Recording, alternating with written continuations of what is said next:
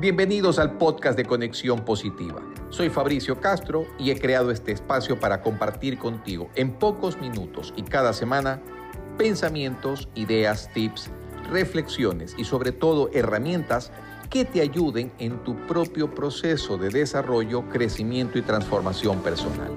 Te doy las gracias infinitas por permitirme acompañarte.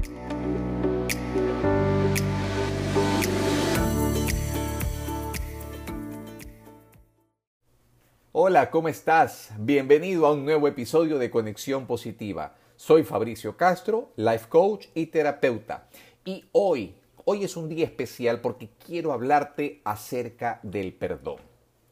Decir que perdonamos de la boca para afuera es sencillo, pero de la boca para adentro no siempre es tan fácil. ¿Qué opinas tú? Desde pequeños considero que a todos nos han inculcado una serie de principios y valores, y entre estos últimos, sin lugar a dudas, está el perdón. Y no es casualidad, ya que saber perdonar es una capacidad válida para recuperar nuestro equilibrio emocional.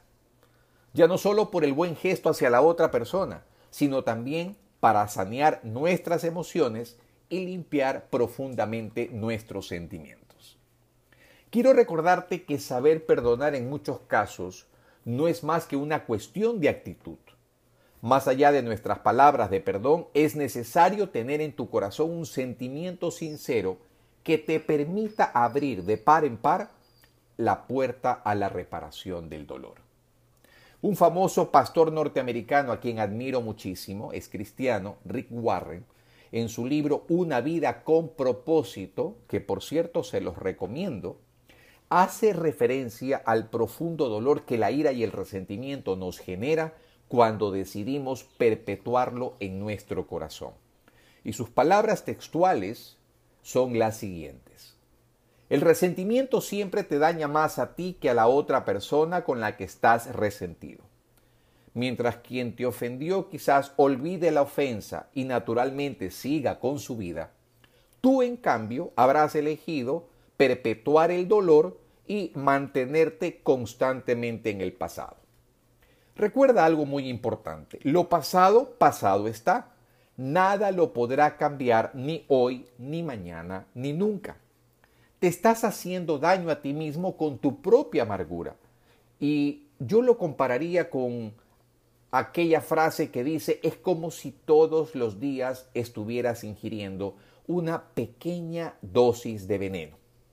Date cuenta que en la Biblia está escrito algo relacionado con lo que te acabo de mencionar, cuando habla acerca de entregarse a la amargura o a la pasión, es una necedad que nos conduce a la muerte.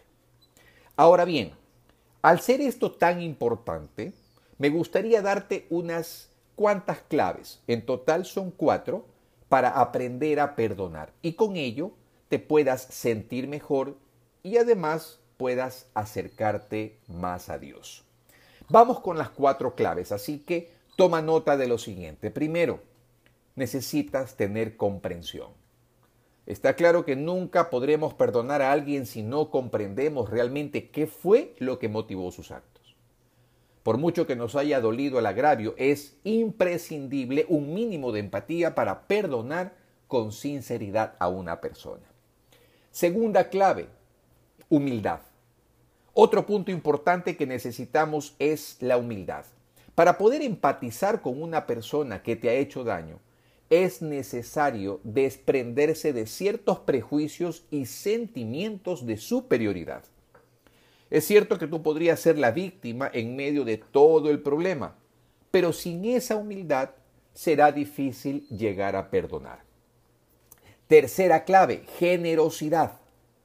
Como el que perdona a alguien no puede esperar nada a cambio, el perdón se convierte en un gran gesto de generosidad, así que nunca lo pierdas de vista. Cuarta y última clave, amor. Puede que el concepto del amor sea difícil de compaginarlo con aquella persona que te haya hecho daño.